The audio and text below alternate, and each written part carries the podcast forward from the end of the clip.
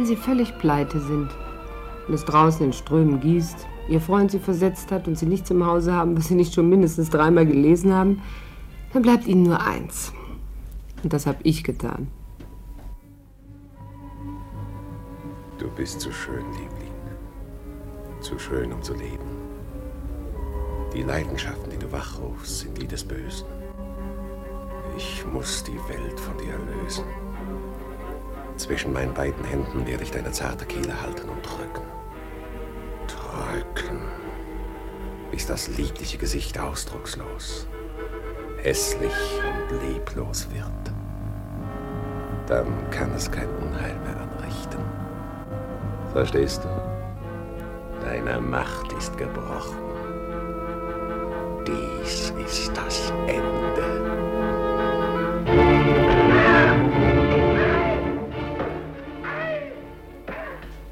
Celia, ja, was geht denn hier vor? Ach, du Idiot, du hast mich zu Tode erschrocken. Mach das Licht an, Larry. Tot und noch immer wunderschön.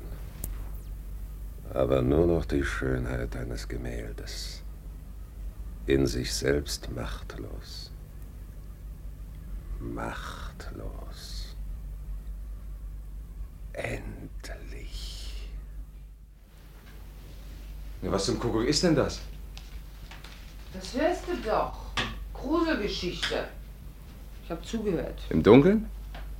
Naja, es erhöht die Spannung, war sehr schön. Ich dachte schon, du würdest umgebracht. Es musste hier einen mächtigen Schrecken eingejagt haben. Warum so bissig? Weil in meinem Kalender steht, dass Mr. Larry Peters mich heute zu einer Spazierfahrt an die Küste eingeladen hatte. Ja, Hm, Wenn ich mich recht entsinne, wollten wir in einem der eleganten Hotels Brightons zu Abend essen. Bin immer noch hungrig. ich werde dir alles erklären. Hör mal zu, Celia. Meine Ohren werden zuhören, mein Lieber, aber ich warne dich. Mein Magen kennt kein Mitgefühl.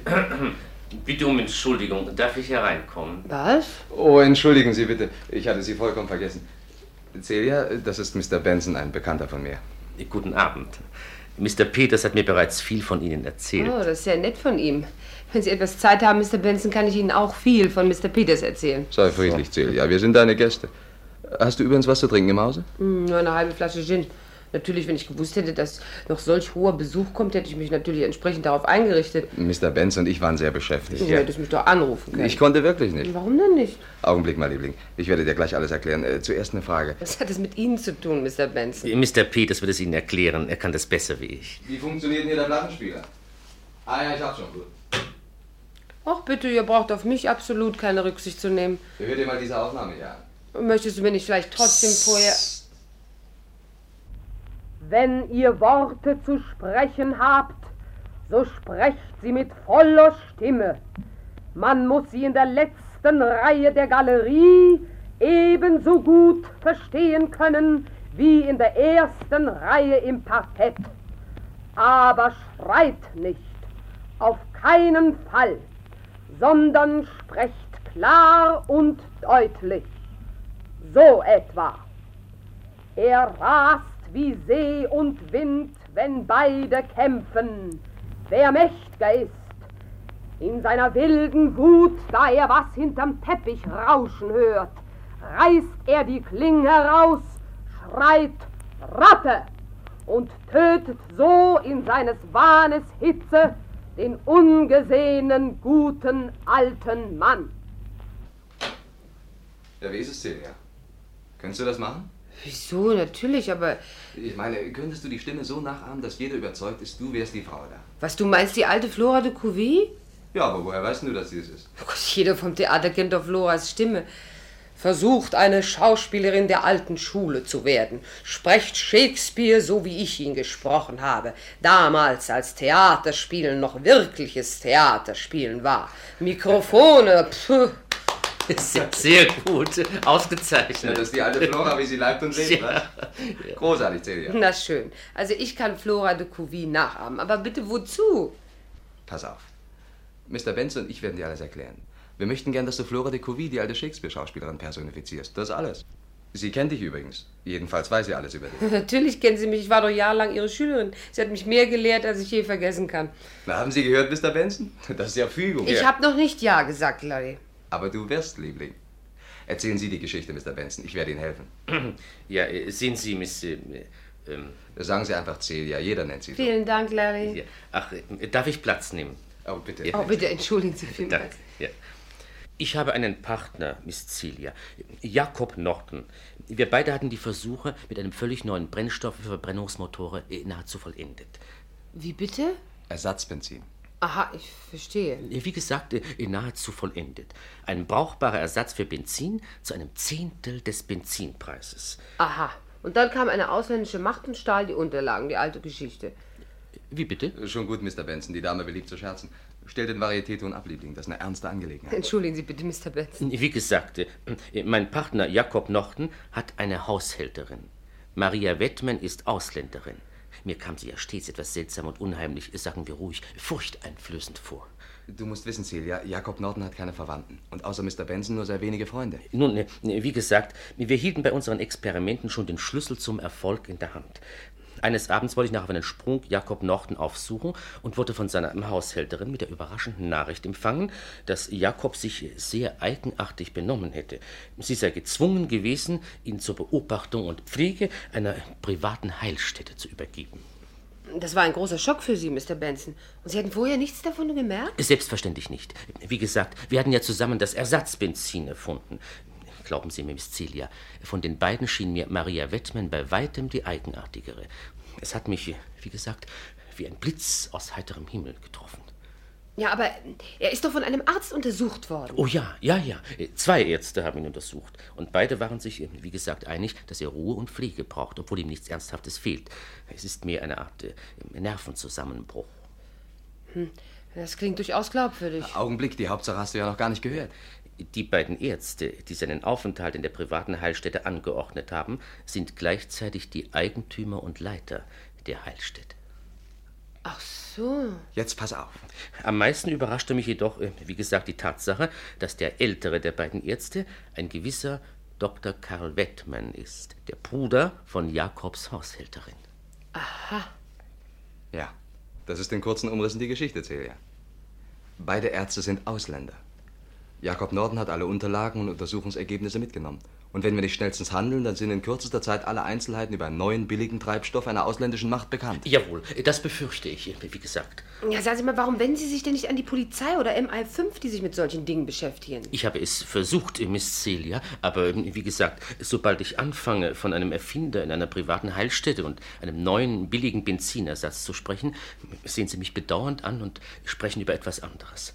Ich kann mich des Gefühls nicht erwehren, dass Ihre sofortige Reaktion ist, dass ich ebenfalls in eine Heilstätte gehöre, wie, wie gesagt. Wie gesagt, hm. ja, ich gebe zu, es klingt alles sehr, sehr ungewöhnlich. Feldman ist eine angesehene Persönlichkeit auf seinem Gebiet, Psychologie und dergleichen. Ich habe seinen Namen schon gehört. Aber angesehene Psychologen haben gewöhnlich keine Schwestern, die bei anderen Leuten Haushälterin sind. Richtig. Es sieht so aus, als ob sie für einen bestimmten Zweck die Stelle bei Jakob Norton übernommen hat. Das scheint mir auch so. Dürfen Sie Ihren Partner besuchen, Mr. Benson? Das ist, wie gesagt, der dunkle Punkt der ganzen Angelegenheit, Miss Celia. Ich habe Wettman gesprochen. Er sagt, in diesem Stadium wäre es besser, Jakob allein zu lassen. Er war sehr höflich, aber sehr bestimmt. Wäre es nicht möglich, dass Mr. Norton ganz bereitwillig in die Heilstätte gegangen ist? Das glaube ich nicht. Es ist ihm gelungen, äh, hier diesen Zettel an mich herauszuschmuggeln. Bitte, lesen Sie selbst.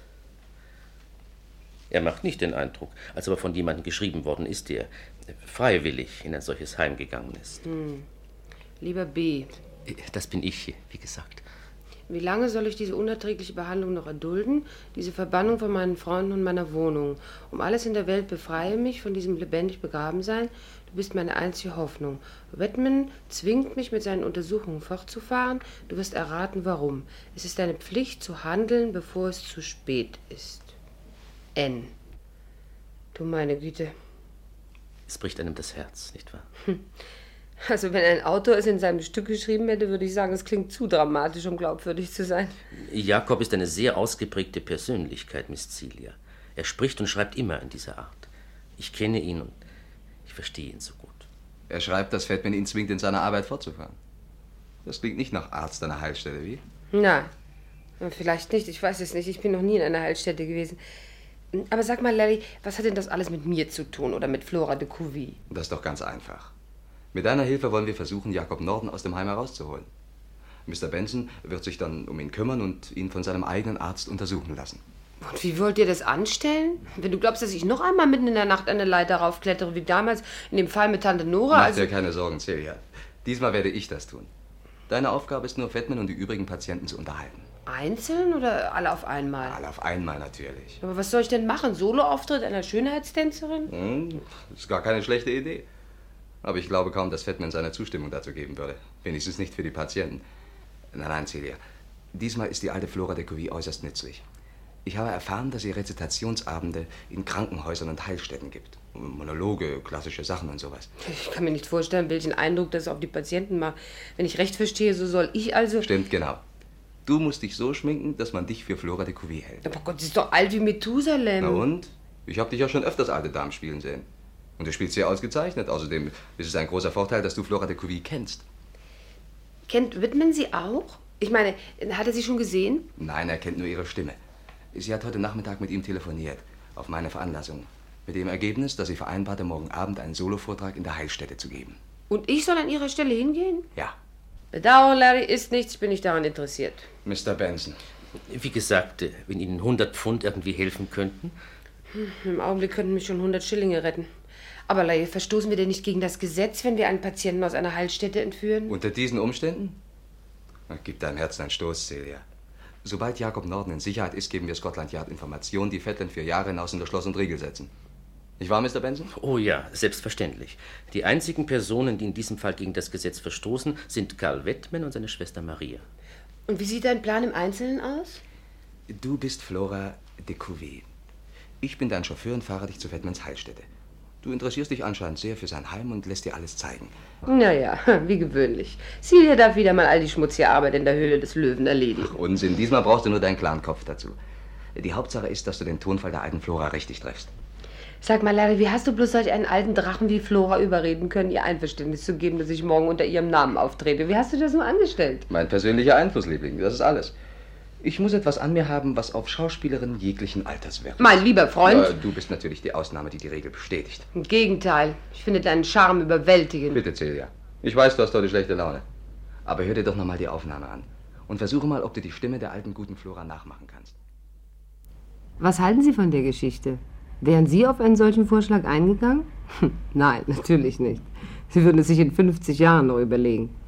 Vielleicht sollte ich mich doch einmal auf meinen Verstand hin untersuchen lassen. Oder vielleicht stimmt es, was Larry Peters über seinen Einfluss auf Schauspielerinnen gesagt hat. Ich weiß es nicht. Jedenfalls fuhr ich am nächsten Abend durch das große Holztor, das Karl Wettmans Heilstätte von der Außenwelt abschließt. Larry saß am Steuer und ich hinten im Wagen. Ich sah aus wie die Königin Victoria in ihren späteren Jahren. Als der Wagen hielt und Larry mir die Tür öffnete, kam uns ein Mann entgegen, um uns zu begrüßen. Er war groß, elegant und sehr gepflegt. Alles in seinem Wesen war geschmeidig und ausdruckslos. Und er war irgendwie von einer steifen Atmosphäre umgeben. Wenn er lächelte, so bewegten sich lediglich seine Lippen. Seine Augen blieben unverändert. Wenn er sprach, äh, hatte seine Stimme einen geschmeidigen Klang und doch hörte man einen harten Unterton heraus. Hm? Sie wissen, äh, wie saure Sahne. Mr. Couvy, es ist mir eine besondere Ehre. Es ist äußerst liebenswürdig von Ihnen, zu uns zu kommen. Ich bin Karl Wettmann. Guten Abend, junger Mann. Bringen Sie mein Gepäck ins Haus, Peters. Und seien Sie vorsichtig, wir wollen nicht noch mehr Pech damit haben. Äh, man hat seine Sorgen mit den Angestellten heutzutage, Mr. Wettman. Wie mit allem anderen. Sie sind achtlos, ohne Ehrgeiz bei der Arbeit. Sie haben überhaupt keinen Ehrgeiz mehr. Oh, gnädige Frau, finden Sie. Ich bin überzeugt davon. Nehmen Sie Peters zum Beispiel. Er ist ein guter Fahrer, aber sonst völlig unbrauchbar. Stimmt's, Peters? Äh, jawohl, gnädige Frau. Bildet sich ein, er hätte Einfluss auf junge Mädchen. Sehen Sie ihn an, dieses Bürschchen hat die Eierschalen noch hinter den Ohren und glaubt, Flügge zu sein. Ich bin. Widersprechen Sie mir nicht immer, nehmen Sie die Koffer und kommen Sie mit. Wollen wir ins Haus gehen, Mr. Batman? Ich kann nicht so lange im Freien stehen. Sie wissen, ich bin eine alte Frau und kann die Kälte gar nicht gut vertragen. Wie sagt Shakespeare doch, die Luft geht scharf, es ist entsetzlich kalt. Es ist eine schneidende und eine strenge Luft. Ich werde Ihnen sofort eine Tasse Kaffee machen lassen, gnädige Frau.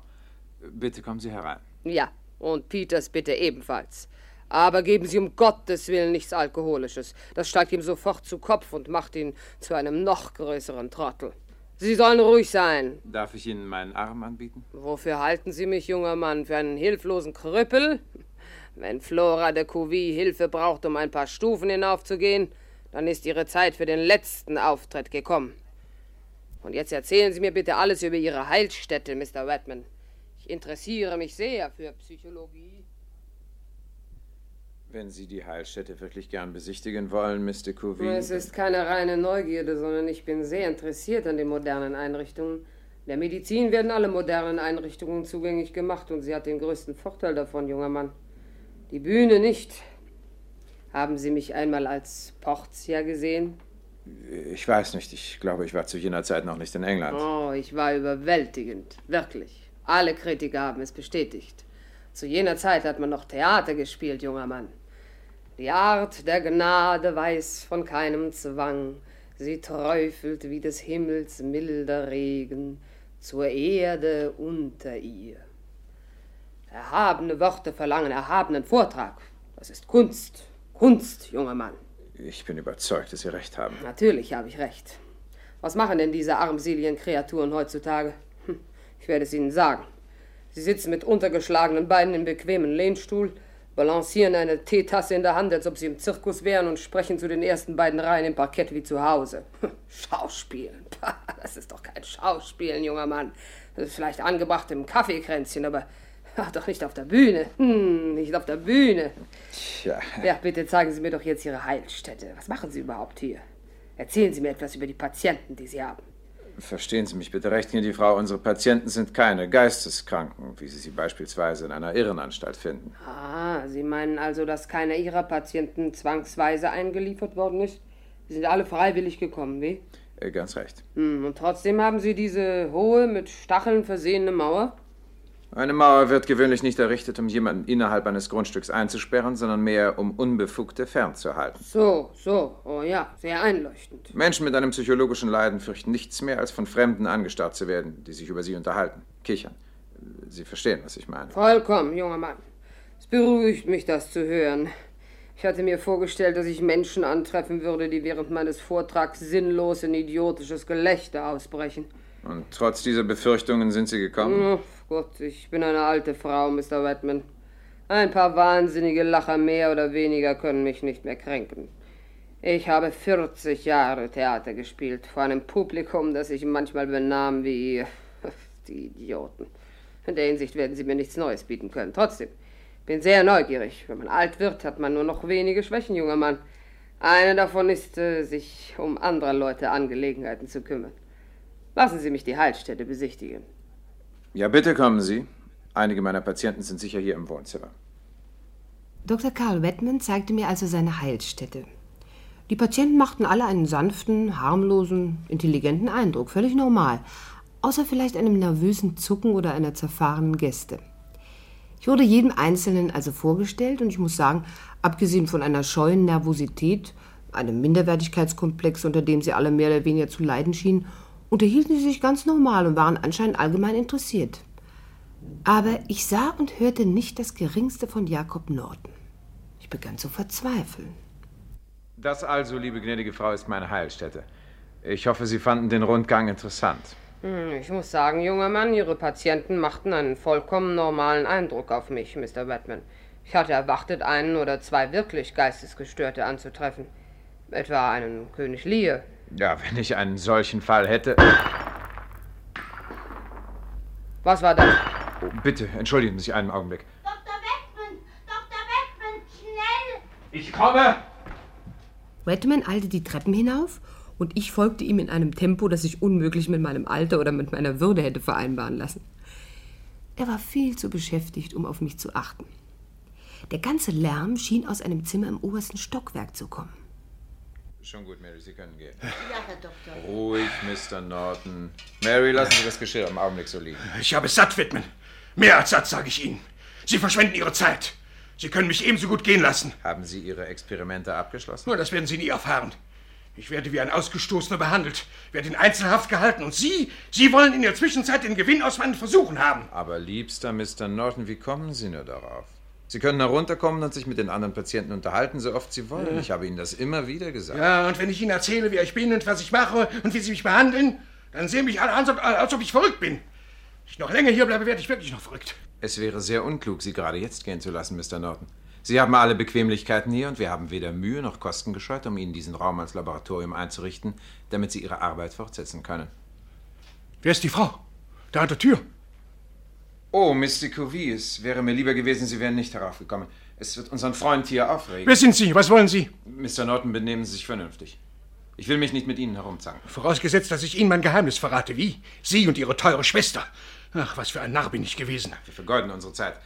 Kommen Sie, Mr. Covey. Oh. Was ist los mit ihr? Fehlt Ihnen etwas, Mr. Covey? Schnell, Dr. Wattmann. Es ist einer meiner Anfälle. Meine Tabletten in meiner Handtasche auf dem Tisch Ihrem Büro. Bitte, Tabletten, schnell, bitte. Ja, selbstverständlich. Ich hole sie Ihnen. Helfen Sie ihr, Mr. Norton. Ja? Geben Sie etwas Wasser zu trinken. Äh, Möchten Sie etwas Wasser trinken? Nein, nein, hören Sie, Mr. Norton. Ich komme von Ihrem Freund Mr. Benson. Wir wollen Sie heute Abend von hier befreien. Schauen Sie mich doch nicht so an. Ich habe mich ja nur verkleidet, um hier reinzukommen. Also ich gebe heute Abend hier einen Rezitationsabend unten in der Halle. Kommen Sie auf keinen Fall herunter. Sagen Sie, Sie wollten lieber in Ihrem Zimmer bleiben. Wenn ich meinen Vortrag begonnen habe, dann knipsen Sie dreimal das Licht an und aus. Das ist das Signal. Ist das Fenster vergittert? Nein, aber Sie brauchen eine Leiter. Das ist ja alles vorbereitet. Wir werden Sie im Rücksitz meines Wagens herausschmuggeln, versteckt unter Decken. Tun Sie, was ich Ihnen gesagt habe, dann wird Ja. nichts schiefgehen. Ja. Vergessen Sie Ihre Aufzeichnungen nicht. Äh, ja, ja, ich. Äh, äh, ach, endlich. Endlich Freiheit. Ich konnte Ihre Tasche nicht finden, Mr. Covey, aber bitte nehmen Sie dieses Riechfläschchen. Es wird Ihnen helfen. Hm. Das tut gut. Dann muss sie im Wagen liegen. Ja, ich werde hinunter zum Wagen gehen, Doktor. Peters, mein Chauffeur, wird wissen, wo die Tabletten sind. Darf ich Ihnen behilflich sein? Hm, Danke. Nein, es geht schon. Selbstverständlich werden Sie Ihre Vorstellung für heute Abend absagen. Sie eine Vorstellung absagen? Ich, Flora de Couvy? Reden Sie keinen Unsinn, junger Mann. Aber bedenken Sie diese Strapazen. Was heißt hier Strapazen? Strapazen. Ich habe noch keinen größeren Blödsinn gehört. Aufgeheult, wo frisch beerdigt erst der blutge Tybalt im Leichentuch verweht. Für wie gut oder schlecht mich das Publikum gehalten hat, werde ich niemals erfahren. Ich spielte Shakespeare in all seiner Pracht. Ich gestikulierte und deklamierte, raufte mir die Haare, zitterte vor Erregung und schluchzte zum Herzerweichen. Und dabei lauschte ich angespannt. Ich war sicher, dass irgendetwas schiefgehen und irgendein Geräusch oder ein zerbrechendes Glas alles verraten würde. Es erschien mir unwahrscheinlich, dass Larry es ohne Zwischenfall schaffen würde. Aber ich hatte ihn unterschätzt. Es passierte nichts. Gar nichts. Kein plötzlicher Lärm, kein verzweifelter Schrei, nichts. Ich wünschte, Flora de Couvy hätte diese Vorstellung sehen können. Sie wäre grün geworden vor Neid. Er späht nach Romeo, der seinen Leib auf einen Degen spießte. Halt! Halt, Tybalt! Ich komme, Romeo! Dies trink ich dir.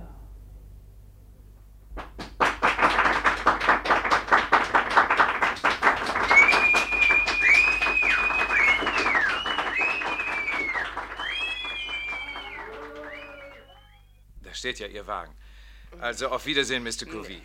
Ich kann Ihnen nicht sagen, wie tief wir in Ihrer Schuld stehen für diese wundervolle Vorstellung Na heute ja, Abend. schon gut, schon gut, schon gut, junger Mann. Sie können einmal Ihren Enkelkindern erzählen, dass Sie Flora de Couvy gesehen haben. Ich bedauere es wirklich aufrichtig, dass Sie schon gehen Ja, müssen. bitte nehmen Sie es mir nicht übel, wenn ich mich jetzt schon verabschiede. Ich äh, bin nicht mehr die Jüngste. Äh, wo ist Peters? Haben Sie meine Sachen in den Wagen gepackt, Peters? Jawohl, gnädige Frau. Haben Sie alles eingepackt, Peters? Ja, gnädige Frau, es ist alles hinten im Wagen. Gut, auf der Rückfahrt werde ich neben Ihnen sitzen. Dann kann ich zur Not die Bremse anziehen. Haben Sie etwas getrunken? Äh, nur Kaffee, gnädige Frau. Das genügt vollkommen. Darf ich Ihnen behilflich sein? Oh, danke, danke, Doktor. Vielen Dank. So, ich sitze. Soll ich Ihnen eine Decke über die Knie legen? Hier auf dem Rücksitz liegt eine. Bitte, bitte bemühen Sie sich Aber nicht. ich bitte Sie. Nein, nein, nein, ich brauche es wirklich nicht. Aber es ist nicht sehr warm. Fahren Sie, Peters. Oh, einen Augenblick bitte. Ich hatte es fast vergessen. Was? Nur eine Kleinigkeit. Würden Sie sich bitte noch ins Gästebuch eintragen? Ich habe es bei mir. Oh, natürlich. Es tut mir sehr leid, dass ich Sie bemühen muss. Oh, oh, macht nichts, macht nichts. So, das wär's. Wie eigenartig, Mr. Covey. Was ist eigenartig?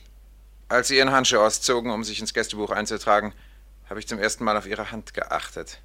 Na, und? Darf ich Sie bitte noch einmal sehen? Hm, höchst eigenartig. Es ist die Hand einer jungen Frau und nicht die einer Frau Ihres Alters. Ja, sehr merkwürdig. Würden Sie mir bitte meine Hand zurückgeben, Dr. Wettmann? Ich brauche sie noch, zweifellos. Irgendetwas stimmt doch hier Dr. nicht. Wettman, Dr. Wettman, Mr. Norton. Was gibt's? Was ist los mit ihm? Sein Zimmer ist leer und das Fenster offen. Er ist Was? verschwunden, entflohen. Geben Sie Alarm! Ja, Doktor. Mr. Cuvée, wenn Sie nichts dagegen haben, möchte ich gerne einen Blick auf den Rücksitz Ihres Wagens werfen. Larry, schnell! Sind Sie wahnsinnig geworden? Lassen Sie mich los! Lassen Sie meine Hand los! Er steht auf dem Trittbrett, Larry! Verschwinde, mein Lieber! Ich denke gar nicht dran! So, das genügt für ihn. Alles in Ordnung, Norden? Ja, danke. Das Tor vorne ist zu. Schade für das Tor. Jetzt halte ich fest, Liebling! Kämpfe weg!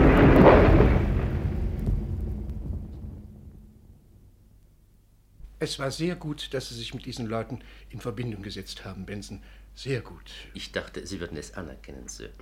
Jetzt, wo alles überstanden ist, freut es mich, dass wir Ihnen helfen konnten. Je eher Sie einen anderen Arzt aufsuchen, Mr. Norton, desto eher können Sie Batman dahin bringen, wo er hingehört. Der Henker wäre noch zu schade für ihn, junger Mann. Wir verabschieden uns jetzt, lieber Sir. Ja. Es ist bereits sehr spät und wir haben, äh, wie gesagt, einen weiten Heimweg. Ja, wir sind Ihnen sehr zu Dank verpflichtet, Mr. Peters. Wir werden es nie vergessen.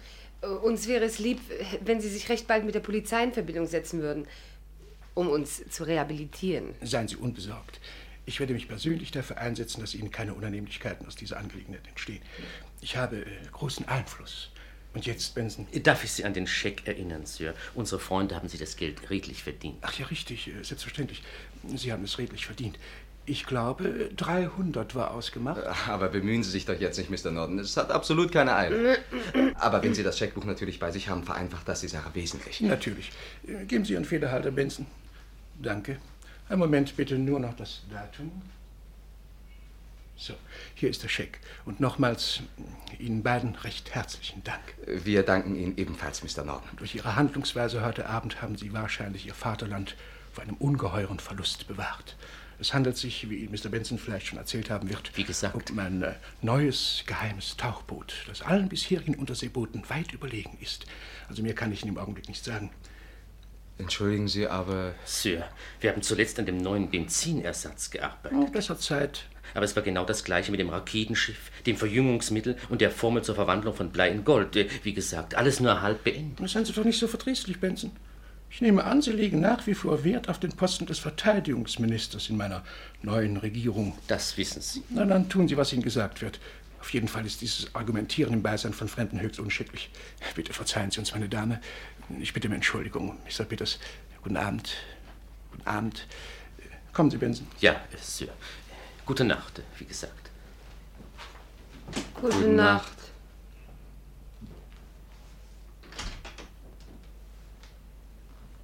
Larry, was gibt's? du, ich habe ein komisches Gefühl. Ich auch. Du glaubst doch nicht. Doch, bestimmt. Und du? Du meinst, er ist tatsächlich verrückt? Ja, ich bin kein Fachmann auf diesem Gebiet, aber ich fürchte, wir haben Dr. Wettman Unrecht getan. Na, wenn schon. Wir haben nichts zu verlieren, Liebling. Wir haben den Scheck über 300 Pfund und das soll uns genügen. Was kannst du dir im Gefängnis für 300 Pfund kaufen? Hm? Extrawärter? Oh, du meine Güte. Celia. Was ist denn? Die Unterschrift. Sieh dir die Unterschrift an. Napoleon Bonaparte? Norben. Norben! Kommen Sie zurück! Norben! Sie sind ja völlig verrückt, Norben! Kommen Sie sofort zurück!